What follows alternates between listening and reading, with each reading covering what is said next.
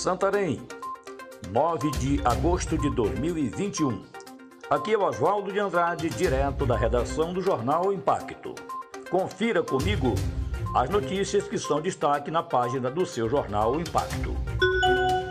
Vítima vai parar debaixo de veículo após acidente de trânsito em Santarém.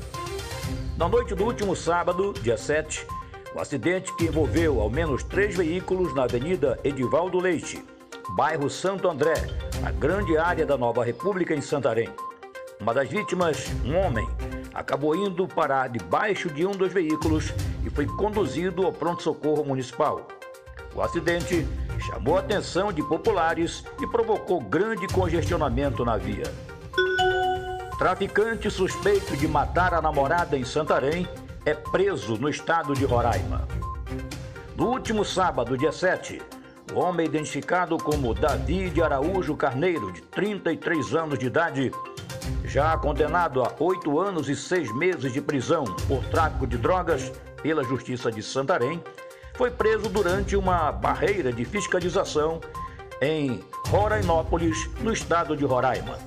Segundo informações da polícia, o indivíduo poderá responder pelo crime de feminicídio por matar a tiros a namorada Vendria Leniane Lima da Mota, de 22 anos, no dia 10 de fevereiro de 2020, dentro da sua própria residência.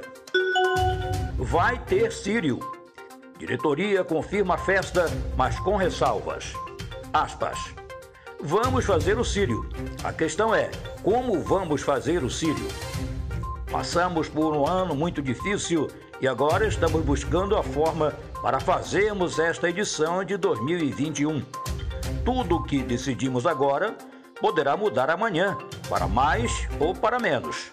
Não podemos assumir responsabilidades que venham a comprometer a saúde da população. Necessitamos de respaldo das autoridades do Estado e do município. Fecho aspas.